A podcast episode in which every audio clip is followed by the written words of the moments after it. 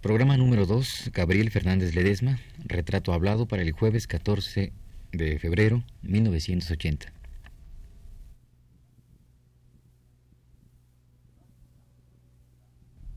Radio UNAM presenta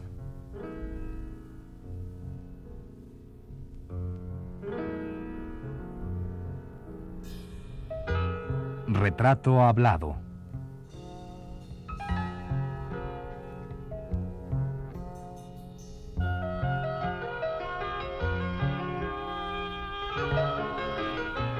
Un reportaje a cargo de Elvira García.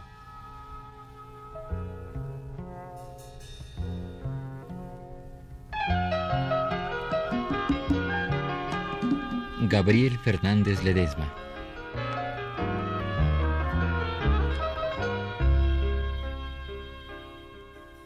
En el programa anterior comenzamos a introducirnos en la vida y la sensibilidad de Gabriel Fernández Ledesma, quien nos relató anécdotas de su primera infancia y de su temprana adolescencia.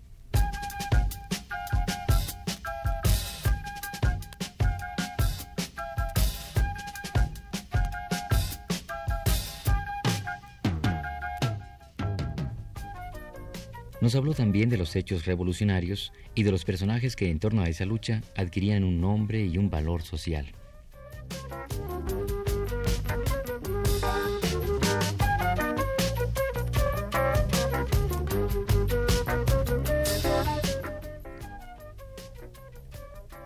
Finalmente, y por el camino de la revolución, nos llevó a sus primeros contactos con el dinero y revivió la frase que premonitoriamente había dicho su amigo Enrique Hurtado. Gabriel, tú nunca vas a saber aprovechar ninguna situación para hacerte rico.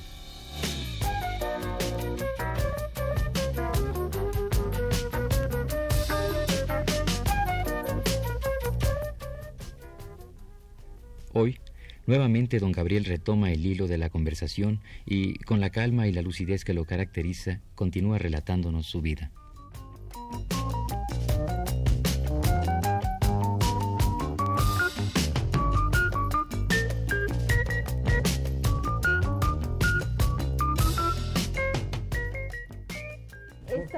que usted tiene de la revolución le hacen de alguna manera admirar a caudillos como, como Villa, como Francisco Villa? No, en absoluto he admirado yo a estas gentes.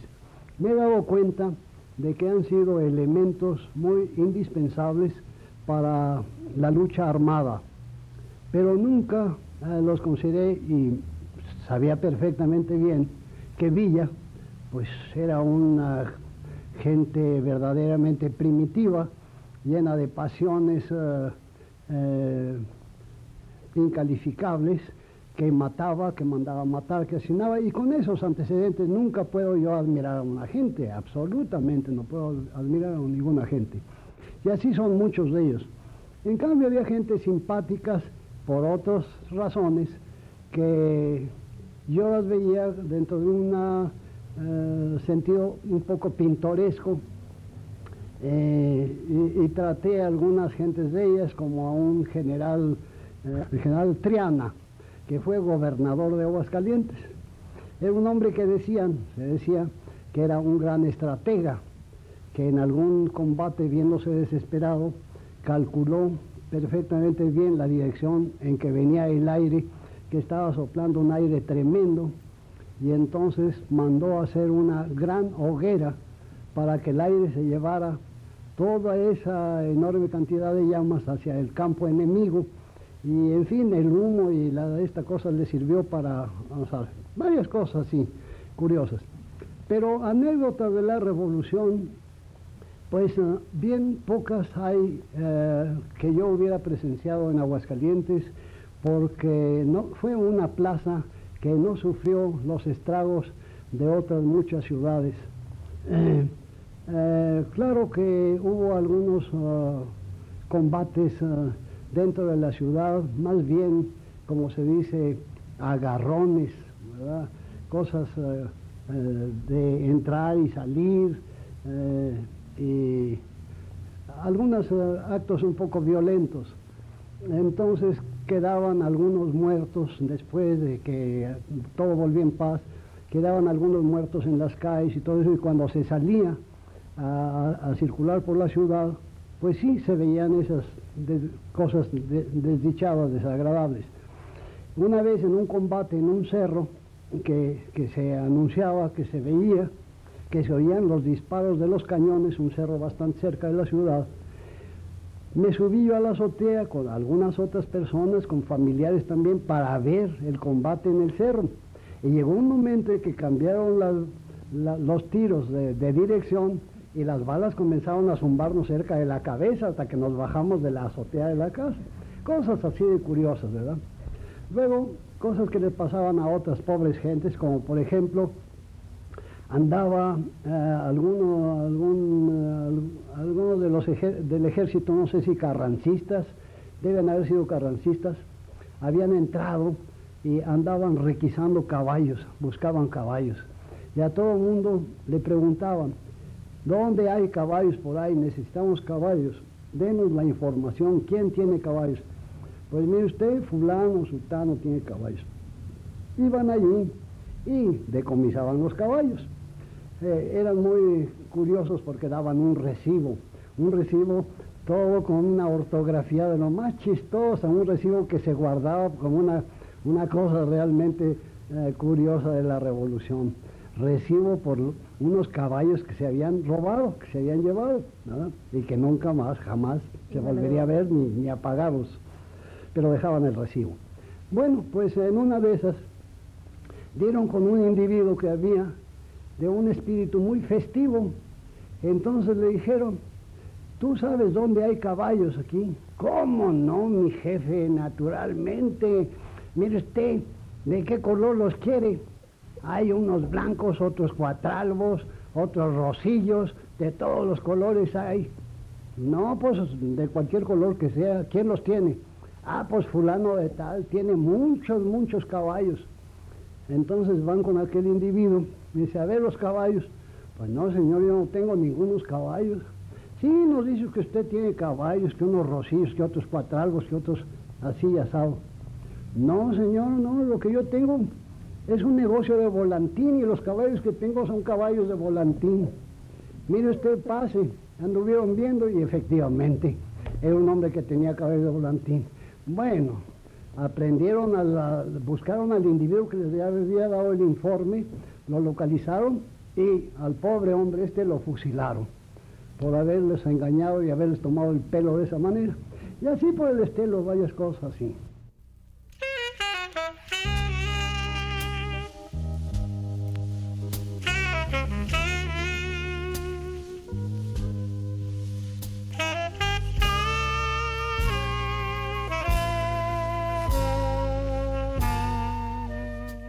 Este muchacho inquieto, investigador, comenzó desde muy temprano a establecer contacto con el arte y muy especialmente con la pintura.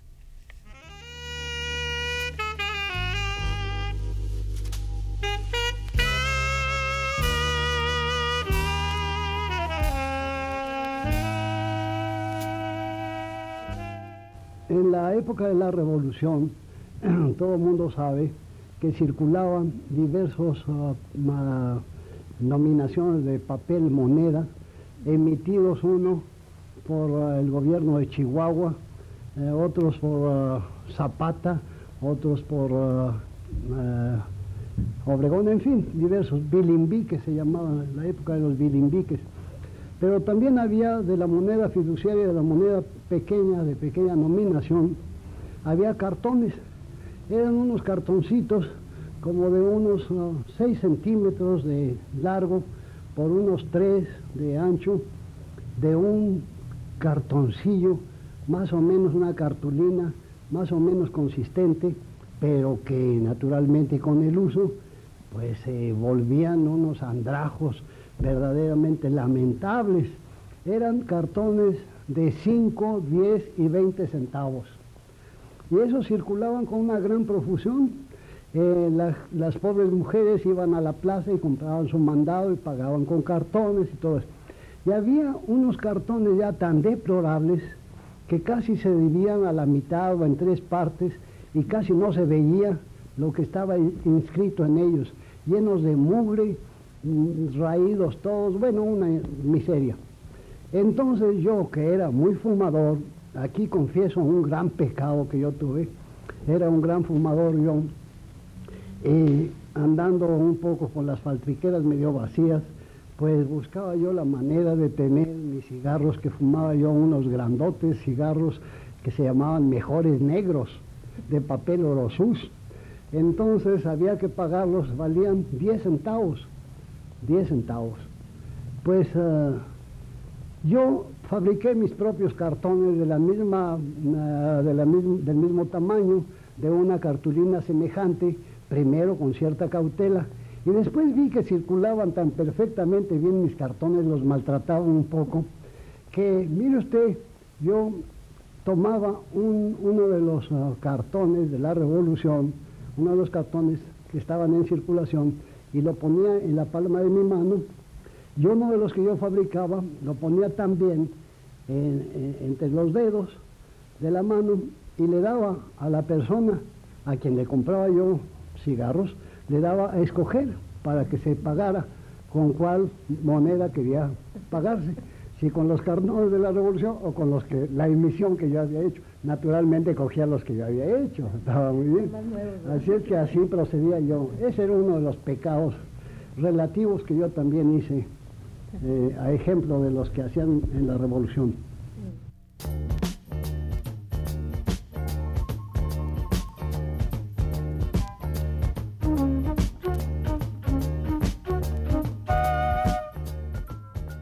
Sin tener una raíz artística, Gabriel Fernández Ledesma comienza desde muy jovencito a apreciar el colorido y el sabor de nuestras escenas cotidianas que poco tiempo más tarde ha de llevar al lienzo en sus colores brillantes y alegres.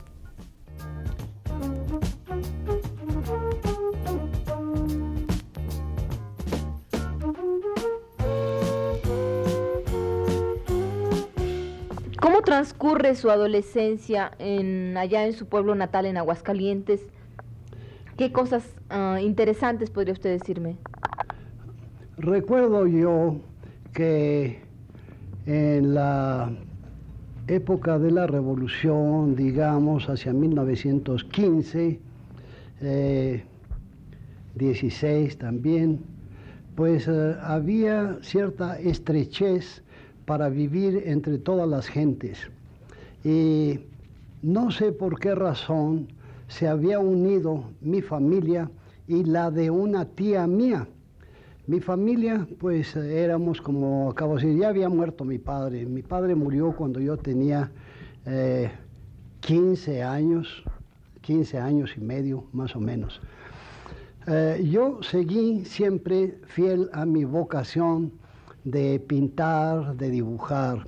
Recuerdo que siendo un muchacho muy jovencito, salía yo en busca de modelos. Eh, iba yo y reclutaba, pues eh, era más fácil para mí, algunas viejitas o viejos y me los llevaba a mi casa para dibujarlos, para hacerles un retrato. Eh, me encontré a algún compañero que tenía aficiones también por el dibujo y entonces él y yo hacíamos lo mismo, dibujábamos reclutando así modelos. Pero mm, ah, lo interesante es que eh, ya en la escuela preparatoria, cuando entré yo a la escuela preparatoria dejando la primaria, había una clase de dibujo a la que concurríamos todos y yo les hacía por ah, compañerismo les hacía los dibujos a casi todos los, a muchos de los compañeros que eran muy torpes para dibujar. Y el maestro de aquello eh, declaró una vez que íbamos a hacer una exposición allí en la escuela, en la escuela, en la clase de dibujo de la escuela preparatoria, declaró que él no tenía ya nada que enseñarnos y esas fueron las palabras con que se inauguró esa exposición. Pero son cosas intrascendentes. Lo interesante es que eh, por tener ah, una experiencia, yo ingresé a los talleres de los ferrocarriles como un obrero con el objeto de ver cómo era la vida ah, de un obrero propiamente. ya que en mi familia no había esa tradición de gente trabajadora, manual, así. En cambio, en la de mi, eh, una tía mía y sus hijos, todos ellos trabajaron en los ferrocarriles y me seducía mucho el hecho de que mi primo, un primo mayor que yo, se levantara mucho, muy temprano al toque de un silbato que, se oía por toda la ciudad y se fuera al trabajo. Pasaba un, un, tranvía por allí que llegaba hasta la estación y se llevaba muchísimas gentes trabajadores. Sí. Lo más interesante era la, la, la hora de la comida, porque llevaban la comida a los trabajadores también los canasteros, unos muchachos, unos jóvenes o a veces hombres, que cargaban mediante unos uh, mástiles, unos palos atravesados en los hombros, una cantidad grande de canastas de muchas familias que les mandaban a sus uh, parientes, ¿no? Entonces yo me sumé a todo eso y esperaba con mucho gusto, con verdadero deleite la hora de la comida en que llegaba el canastero y yo veía una canasta que ya conocía con mi comida y allí entre unos tablones al rayo del sol cuando hacía frío o bien protegido de él cuando no hacía frío, allí comía en compañía de varios obreros. Entonces hubo gran intimidad y los obreros me apreciaron a mí mucho. Eh, eh, yo debo decir que llegué a tener el puesto de ayudante de tercera de carpintero. Entonces yo, mi, trabajo era cargar tablones, que era un trabajo muy duro para mí, porque desgraciadamente uno de los huesos de mi clavícula eh, tiene un, apófisis así muy saliente y me lastimaban mucho los tablones que cargaba. Y, bueno, pues ahí estaba la cosa de que, de que a eso se dedicaba usted en, en, los ferrocarriles, usted se dedicaba a cargar madera. Eh, Aguascalientes siempre fue un centro muy importante ferrocarrilero, ¿no? Entonces, eh, eh, allí hay que recordar y hacer justicia también a una cosa extraordinaria en Aguascalientes. Se hizo completamente del P al PA, como se dice, una locomotora, una locomotora, con excepción de las llantas de, las ruedas que tenían que ser o eran de acero alemán, porque no se podía producir aquí.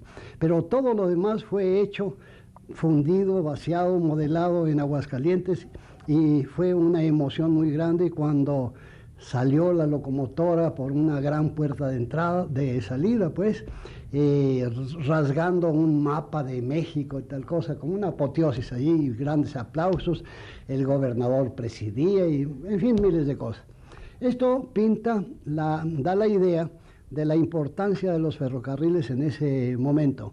Pero hay una serie de anécdotas que se incrustan también en la cosa de los ferrocarriles. Ahora recuerdo una cosa tremenda de un famoso general Kloss, un tipo de, de extracción alemana que no sé por qué demonios estaba eh, trabajando eh, o estaba dentro del ejército mexicano.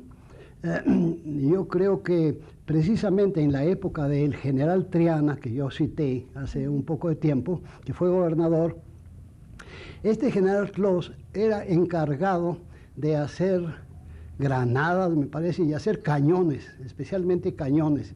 Entonces los ferrocarriles se convirtieron, los talleres, en fábricas de cañones y de armamento, cosa curiosísima. Y el que regenteaba todo eso era el tal general Cross. Ya tenía toda la pinta de un tipo eh, atrabiliario, de un tipo autoritario, en fin, de un nazi en potencia. Era un nazi antes de que apareciera el nazismo. Eh, una vez, muy déspota, trataba con la punta del pie a los obreros mexicanos y una vez se encaró con el superintendente de los talleres, esto fue una cosa que conmovió a toda la ciudad, el superintendente era muy querido de todos los obreros, era un hombre muy, muy recto, muy eh, eh, trabajador y viendo por el bienestar de todo el gremio, etc. Tuvo algún altercado, le dio una orden el general Claus y le dijo, usted a mí no me puede dar ninguna orden, yo soy el superintendente de los talleres y sé que yo tengo tales y cuales ah, ah, eh, ah, autorización, tales y cuales eh, derechos. derechos para poder eh, obrar de una o de otra manera y usted no debe meterse en estas cosas. Total, se hicieron de palabras y este hombre mandó a unos soldados a que aprendieran eh, en la tarde, ya cuando habían salido todos los obreros, a que aprendieran a este hombre, al superintendente, lo ataron a un cañón de los que habían hecho, lo ataron y lo dejaron así toda la noche, atado al cañón, bien atado. Cuando los obreros entraron a la mañana siguiente, había unos ficheros, todos sacaban una ficha y entraban a, su trabajo y vieron, descubrieron al, al superintendente atado allí, bueno, aquella cosa era eh, algo tremendo de ira, de, rabia de toda la gente. Comenzaron a buscar al general Claus, que en ese momento debía de estar allí en los talleres, y no lo encontraban en ningún lado. Y se hicieron diversas comisiones exclusivamente para localizar al general Claus y castigarlo. Querían lincharlo, sencillamente lincharlo. Por fin, después de mucho, de mucha búsqueda y de mucho tropiezo, lo encontraron escondido adentro de un tubo de una caldera. En lo profundo de una caldera estaba escondido el tal general Claus. Lo sacaron allí jalándolo de las patas, ¿verdad? Y ya querían lincharlo, naturalmente no lo permitió el superintendente mismo y fueron a pedirle al general Triana la autorización de pasearlo por la ciudad, una comisión de obreros de los ferrocarriles, para, bueno, darle una, una verdadera lección.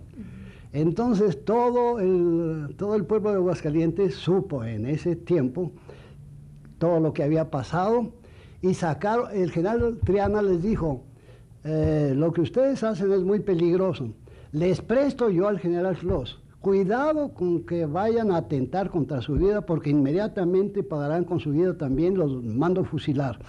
Pero sí se los presto, se los presto por dos horas. Con dos horas es más que suficiente para que ustedes lo paseen por la ciudad, que es lo que quieren.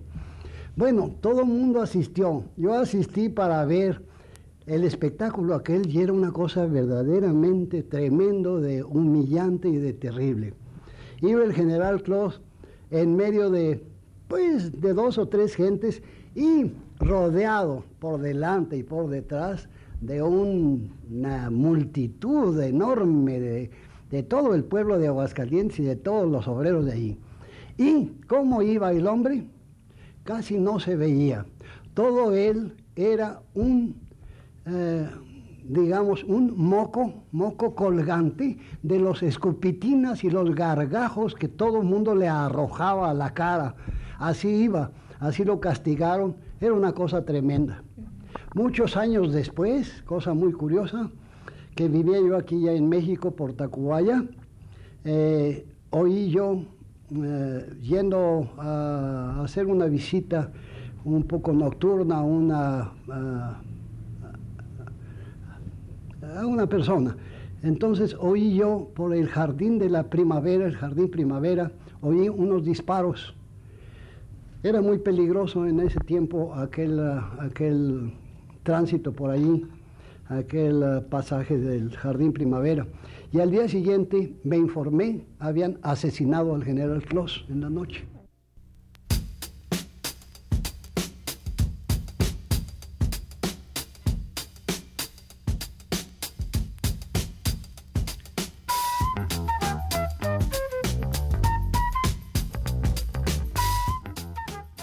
Así, la necesidad creativa le impulsa a crear, en unión de algunos de sus compañeros, un primer taller de pintura. Esto sucede en 1915, cuando Gabriel tenía apenas 15 años. Poco tiempo después, se le otorga una beca para estudiar pintura en la Academia de San Carlos de la Ciudad de México. Corría el año de 1917.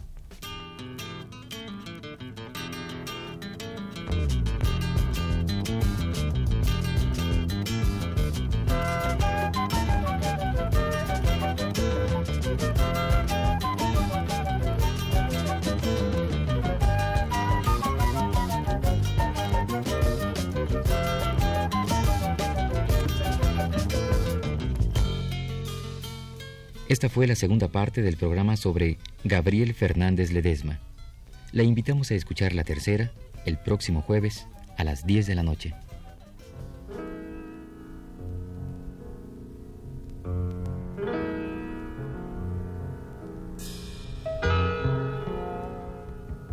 Radio UNAM presentó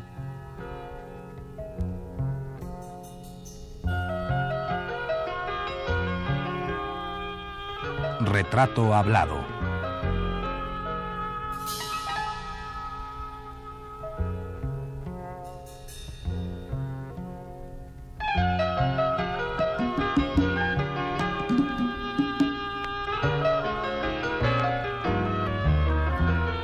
Un reportaje a cargo de Elvira García.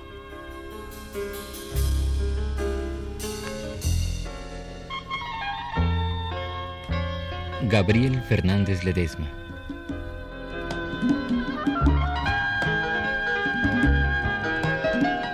Realización técnica de Héctor Robles en la voz de Fernando Betancourt.